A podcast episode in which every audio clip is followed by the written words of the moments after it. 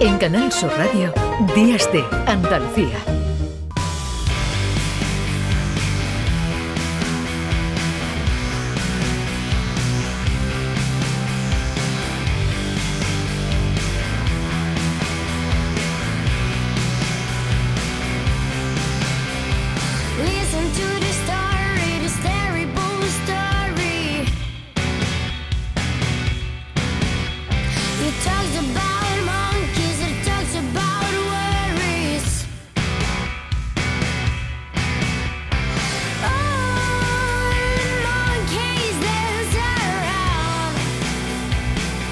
Saludamos también a esta hora a Rafael Romero, que es el director del Instituto Andaluz de Prevención del Acoso Escolar en la Prevención.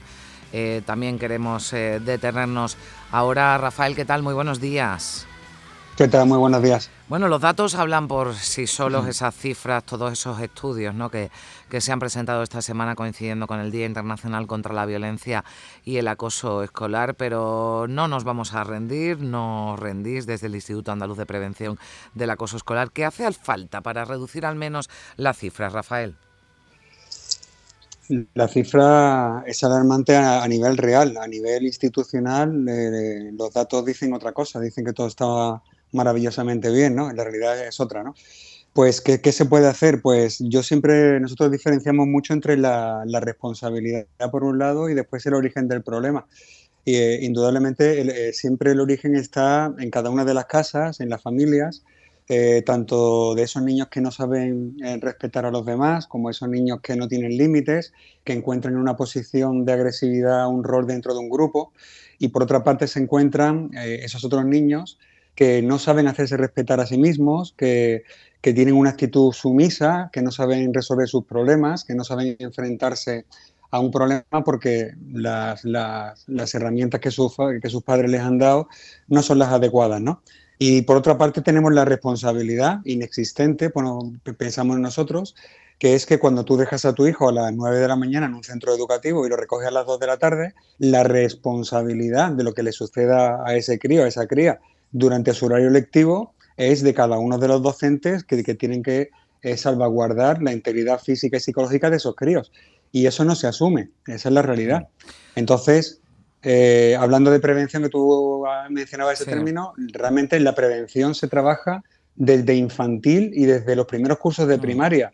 A partir ya de una cierta edad, de 8, 9, 10 años en adelante, eh, lo que hay son intervenciones y dramas. Mm. Sí, porque además eh, lo que decía es importante actuar desde infantil, bueno, desde casa, por supuesto, en la, en la educación por parte de los padres, pero desde infantil, porque los casos ¿no? de acoso escolar, digamos, que empiezan, habrá de todo, pero digo en general, ¿no? En los últimos eh, cursos de primaria, los primeros de, de, secundaria, ¿no? Es donde, donde se dan más casos o donde las cifras son mayores en, en casos de bullying, así que la prevención, la educación, ¿no? Desde muy pequeños es, es fundamental hablabas de, las carencias ¿no? que hay en los centros educativos para eh, identificar o actuar ¿no? contra los casos de, acoso escolar. Hay ONGs, eh, Rafael, no sé qué piensas de esto, que piden implantar una figura de un coordinador de bienestar en los centros educativos. Yo no sé si con esto se podría, se podría mejorar algo. Es absurdo. Es una cosa totalmente ilógica. Es decir, eh, lo que falta es implicación y formación del profesorado. Es decir, eh, olvidémonos de, protocolos inexistentes, protocolos que solamente lo que hacen es salvaguardar la falsa imagen del centro académico, no me gusta llamarlo educativo, para mí la educación es otra cosa, y lo que hace falta es realmente la formación personal, individual, con nombres y apellidos de cada uno de los docentes, para que en lugar de, que es lo que hacen actualmente, ¿verdad? Eh, hacer test psicológico, hacer, rellenar unos formularios y tal, para averiguar quién es el niño o la niña que está sufriendo algún tipo de problema, que eso es imposible porque ni siquiera se enteran los padres de, la criatura. En lugar de hacer eso, ¿por qué? En nuestra pregunta, ¿por qué no se interviene directamente con los niños y niñas que tienen esas actitudes agresivas?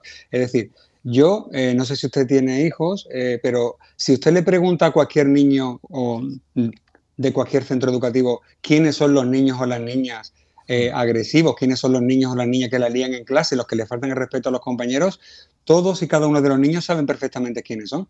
Los docentes también saben quiénes son. ¿Por qué no se trabaja con esos críos, que son realmente quienes tienen los problemas? ¿Por qué se victimiza a la víctima? ¿Por qué al final es la víctima la que tiene que marcharse del centro educativo? porque al final es la víctima la que tiene que acabar haciendo terapias hmm. innecesarias de habilidades sociales que al final no, no desembocan en nada bueno salvo en acudir a un psicólogo o un psiquiatra y son las víctimas las que acaban medicadas. Porque este sistema está perfectamente diseñado para que sean las víctimas las responsables de lo que le sucede. No es más sencillo trabajar con ese crío, esa cría que no tiene límites, que lo que le hace falta es eh, investigar realmente en su casa dónde mm. tiene esos problemas, hablar con sus padres, trabajar con esos padres, pues la respuesta es muy sencilla, porque eh, estamos educados, eh, estamos, mejor dicho, adoctrinados en el miedo, en ese, en ese no, te metas en líos, no te metas en problemas. Y es mucho más sencillo hablar con los padres de una víctima que tiene normalmente una actitud tan sumisa como su hijo como su hija, que hablar con los padres de esa criatura, de ese, de, ese crío que, no respeta a los demás y que eh, normalmente esos padres tienen una, actitud tan agresiva o más que sus hijos. Para no entrar en problemas con esa familia, prefiero hablar con la víctima, abrirle un protocolo, decirle que todo está bien y al final cambiarla de centro. Eh, pues ahí está esa reflexión también, porque como usted dice, lo normal, ¿no? Es que las víctimas, los niños, ¿no? Que han sufrido ese bullying, ese, ese acoso, son sean los que tengan que salir de, ese centro, con lo que no se erradica el problema, porque esos acosadores buscarán a otra, a otra víctima. Antes hablábamos, eh, Rafael, eh, ya para terminar, de los, de los peligros, ¿no? De la de las tecnologías, porque ya lo de nuevas es verdad que queda. Claro, en esto también eh, sería fundamental, ¿no? Actuar desde, la, desde las casas, ¿no? Porque eh, quizás no son conscientes, ¿no? Los padres de lo peligroso que puede ser pues que un niño de, de 11 años ya tenga un teléfono móvil y si además bueno, pues eh, se produce un episodio ¿no? de, violencia en el que ese niño, bueno, pues eh, tiene una actitud agresiva, utiliza ¿no? también ese medio como, como herramienta para, para agredir ¿no? a, su víctima. El acoso escolar se llama acoso escolar porque sucede durante un horario lectivo dentro de un centro académico. En el momento que tú le das al niño una bomba con droga, eh, así como define yo un teléfono móvil, se prolonga durante 24 horas. La responsabilidad de quién es? Del, que, del papá y de la mamá que se lo compra, normalmente por la comunión, 10, 11 añitos, ya tiene el niño en la bomba con droga en sus manos.